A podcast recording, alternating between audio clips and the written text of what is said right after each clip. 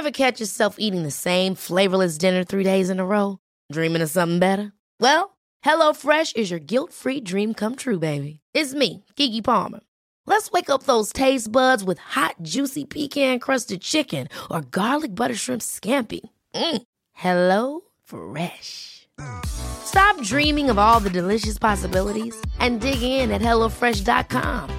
Let's get this dinner party started.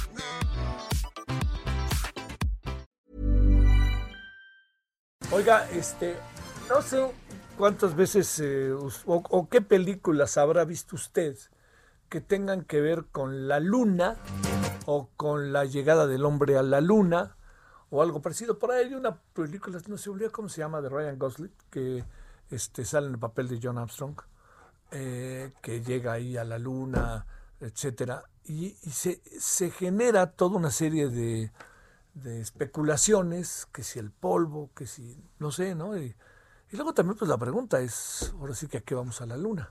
No, no creo que estoy tan lejos.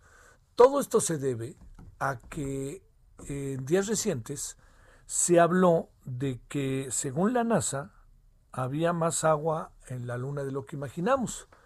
Entonces, eh, o de lo que habían estudiado los científicos. Entonces, entrarle a esto es entrarle a muchas cosas, no solamente al agua. ¿Cómo es el agua? El agua es como la que nosotros conocemos o cómo funciona todo eso. Le hemos pedido al investigador del Instituto de Ciencias Nucleares ICN de la UNAM y colaborador de la NASA, el doctor Rafael Navarro, que esté con usted y con nosotros. Doctor, te agradecemos antes que nada mucho, gracias por tu paciencia. ¿Cómo has estado? Buenas tardes. ¿Qué tal? Buenas tardes. Me da mucho gusto saludarte, Javier, a ti y a tu público.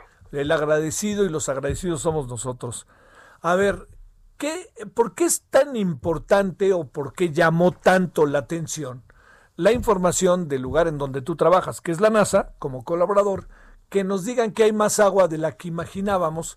Y a lo mejor te pregunto algo muy, muy obvio, este, Rafael, ¿el agua es como nosotros la conocemos o cómo funciona todo eso?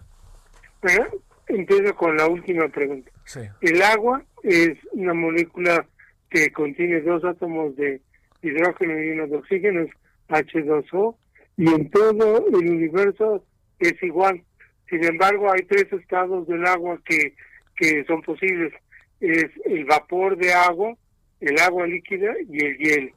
Para la vida es importante la presencia de agua líquida y por eso es importante detectar agua líquida en algunos cuerpos de, del sistema solar. Por ejemplo, podría ser Marte, Europa, un satélite de Júpiter.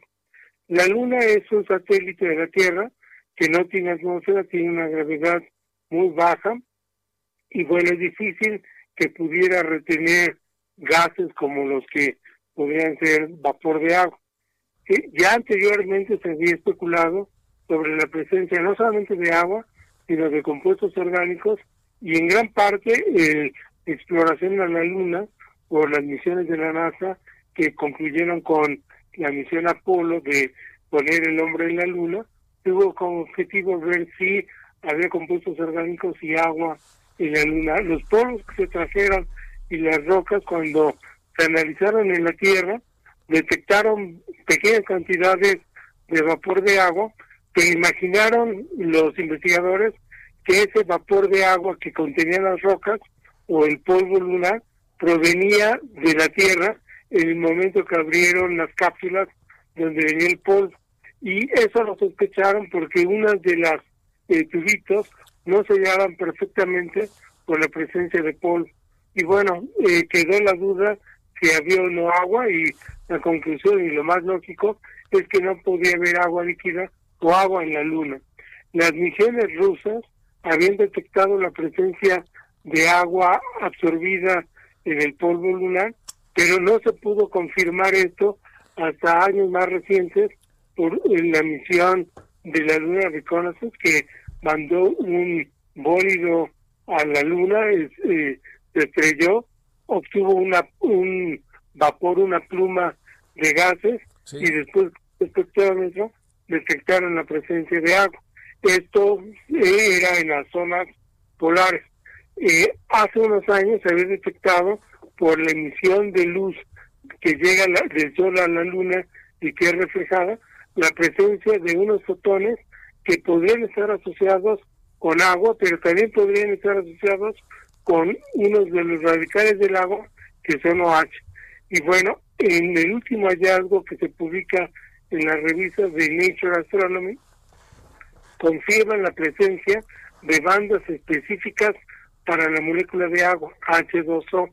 Sin embargo, esta molécula de agua no está líquida, está capturada dentro de una red cristalina del polvo que contiene la superficie lunar.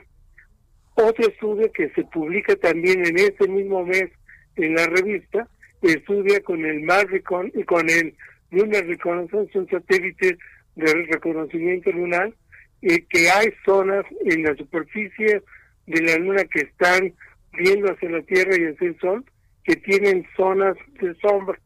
Y en esas zonas de sombra la temperatura es extremadamente baja y es posible la presencia de agua congelada en el subsuelo. Pero los dos estudios eh, demuestran que es posible que haya agua en la Luna, principalmente en las zonas polares, y que esta agua podría servir para uso humano en futuras misiones humanas y también que se establezcan en la Luna y que vayan de la Luna a Marte, puesto que esa agua podría servir como uso humano para eh, tener sus necesidades, pero también si la descomponen podría generar oxígeno para ser respirable y también si se separa el hidrógeno y el oxígeno podría servir de combustible para este misiones que pudieran ir a Marte o de regreso de la Luna a la Tierra. Ah, caray, caray, no, pues el asunto es mucho más atractivo y más importante y más útil. A ver, pero el, el polvo de la luna, ¿cómo, ¿cómo, es, doctor? Es como, nosotros, hay un polvo que nosotros en la Tierra conozcamos que pudiera ser similar, y el agua, ¿cómo se manifiesta en pequeñas, eh, cuando no está en los polos, cuando no, está este, congelada? Eh, ¿Se manifiesta de manera cristalina, es este, clara, es, eh, digamos, entiendo que es como la de la, la, de la Tierra, sí está H2O, pero lo que me refiero es, ¿está sobre, sobre pequeños lagos o sobre cómo, cómo, cómo las van ubicando en ese sentido? Bueno, el, la superficie de la Luna está constituida por rocas de tipo lava, muy parecidos a las que tenemos en el sur, en, en Ciudad Universitaria, claro, en, el, en, eh, en, lo que en lo que se conocía antes, ahora es otra cosa, pero como el pedregal, ¿no? Que eran las piedras. Esas son, y si moliéramos esas rocas, nos daría la estructura del polvo que estaríamos viendo en la luna, un polvo oscuro, eh, granuloso, y que en los cristales, cristales de, silicatos y de, magnesio y otros componentes, dentro de su estructura estarían las moléculas de agua. Estas moléculas de agua no se pueden extraer fácilmente. Para poderlas eh, sacar de la red cristalina, tendríamos que calentar el polvo en hornos y saldrían a temperaturas de 200, 300 o 500 grados centígrados. De hecho, esto es lo que hace el robot Curiosity del equipo que tenemos nosotros, el instrumento SAM, que coloca rocas de, de Marte en el interior de unos hornos, los calienta y libera volátiles, entre ellos el agua. Y algo interesante que me gustaría recalcar es que aunque la noticia es muy importante por la detección de agua que no imaginamos que pudiera estar en la superficie de la Luna, las cantidades son pequeñas para la zona que nosotros vemos, la que da el sol. Podemos decir que hay más agua en las arenas del desierto del Sahara que en la superficie de la Luna. Hablamos de cantidades de microgramos, muy pequeñísimas cantidades. No obstante, es una sorpresa porque la Luna es un componente pequeño, sin atmósfera, que uno no esperaría que tuviera agua. Ahora, la pregunta es, ¿cómo se forma esta agua? Ah, claro, claro. Claro, esta agua eh, proviene del viento solar. El sol, su componente principal es hidrógeno y está emitiendo un viento que contiene átomos de hidrógeno. Estos átomos de hidrógeno impactan con la superficie de la Luna, que tiene minerales oxidados, por ejemplo, óxidos de silicio, y esa impactación de esos átomos produce radicales OH y moléculas del agua. Pero como no tiene atmósfera, sus temperaturas son altas o bajas, dependiendo si es de día o de noche, eh, se pierde. Solamente en zonas muy frías se puede capturar y, formar hielos.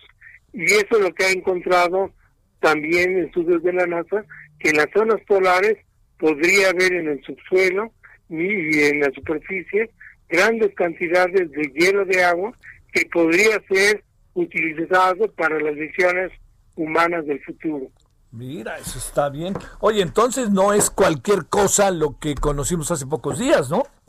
No, no, es un descubrimiento muy importante, un descubrimiento que da pausa para lo que está ocurriendo ya ahorita con las misiones espaciales. Como tú sabes, yo llevo casi 20 años trabajando sí, sí, sí. en el robot Curiosity.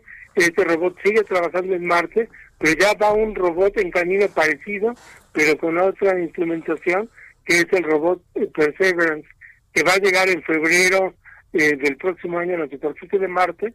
Y a diferencia del robot Curiosity, que toma muestras de la superficie, las pulveriza y las analiza en sus instrumentos que, que tiene en el interior, este robot Perseverance tiene instrumentos que no hacen contacto con el material de la superficie de Marte, lo estudia de manera remota de, de metros a centímetros de distancia y va a seleccionar cuáles son las mejores rocas para encontrar evidencia de vida, ya sea pasado presente, en la superficie de Marte, las va a encapsular y las va a dejar ya sea en el camino del robot o dentro de este robot.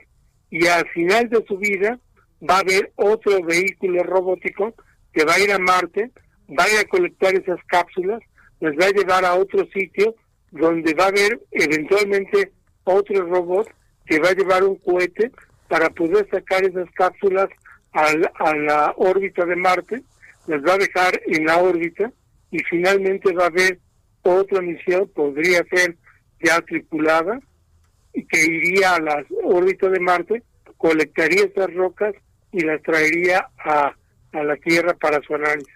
Todo esto para ciencia ficción. Hace 20 años cuando hablaba del proyecto de Curiosity también parecía ciencia ficción, pero esta es la realidad, se está planeando y la presencia de agua en la Luna va a permitir que se pueda establecer una base lunar para poder hacer la conexión a los viajes a Marte. No, hombre, bueno. Oye, este doctor, eh, eh, la película esta de Marte en donde dejan ahí a, a un este astronauta, algo así, supongo que la viste, algo así es lo que es Marte. Bueno, es parecido, pero hay cosas que sería difícil, por ejemplo, el regreso. Que se, poder, eh, que se pudieran mover tan rápido de un vehículo robótico sí. pasado a otro sería prácticamente difícil por las dificultades del terreno eh, y también el regreso sería difícil. Marte, al igual que la Tierra, están rotando alrededor del Sol y en ocasiones Marte y la Tierra están muy cerca. De hecho, hace unos meses estuvimos lo más cerca que pudimos estar con Marte y eso ocurre cada dos años porque eh, la Tierra tarda un año en dar la vuelta al Sol, Marte tarda dos años y en un año Marte puede estar del otro lado del Sol con respecto a nosotros y en dos años podremos estar cerca. Y para hacer misiones espaciales a Marte tiene que estar el planeta lo más cercano. Entonces, y eso ocurre cada dos años. Entonces, una misión que va a Marte tiene que esperar cuando se van a acercar los planetas, llega eh, la nave al planeta y para que pueda regresar esta nave a la Tierra, tienen que pasar otros dos años wow. para que las condiciones sean adecuadas. Estamos hablando que un viaje a Marte podría llevar cuatro años, más aparte del tiempo que se requiere estar en la superficie. Yo sé que lo que te voy a preguntar vas a decir cómo es posible, doctor, pero déjame plantearte, en el aquí y ahora, para nosotros, ¿por qué todo esto resulta importante, doctor Rafael Navarro? Pero esto es importante porque una de las preguntas que tiene el humano es por qué, cómo surgió el hombre, cómo surgió la vida en la Tierra y en el universo, y podemos hacer experimentos en los laboratorios para tratar de reconstruir el origen de la vida, pero otra manera es buscar fuera de la Tierra la presencia de una segunda génesis, y eso podría ser Marte. Ahí podemos encontrar un segundo origen de la vida independiente. Pero si no lo encontramos, se nos presenta la posibilidad de colonizar Marte, llevar vida de la Tierra a ese planeta y ver cómo puede evolucionar la vida terrícola fuera de su lugar de origen, como podría ser la Luna y Marte. Eso no quiere decir que eso lo tengamos que buscar porque ya estamos acabando con nuestro planeta. Nuestro planeta es el mejor hogar que podemos tener. La Luna no tiene atmósfera, no tiene agua líquida y tiene niveles de radiación muy altos.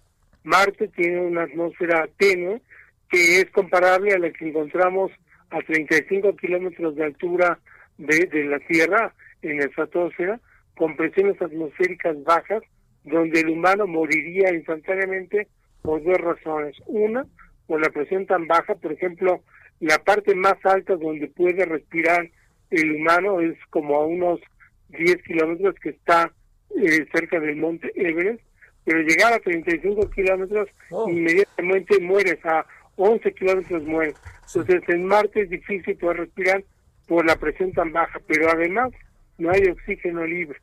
Y ah, eh, otro argumento es la temperatura es más baja, hay niveles de radiación ultravioleta y cósmica muy altos, entonces los humanos y la vida que se establezca en un futuro en ese planeta va a tener problemas de cáncer, de otras adaptaciones, los que crezcan van a tener una estructura ósea diferente a la nuestra, van a ser más altos y va a ser difícil, al, a lo mejor al inicio vamos a ser parecidos, pero eventualmente vamos a evolucionar de manera diferente.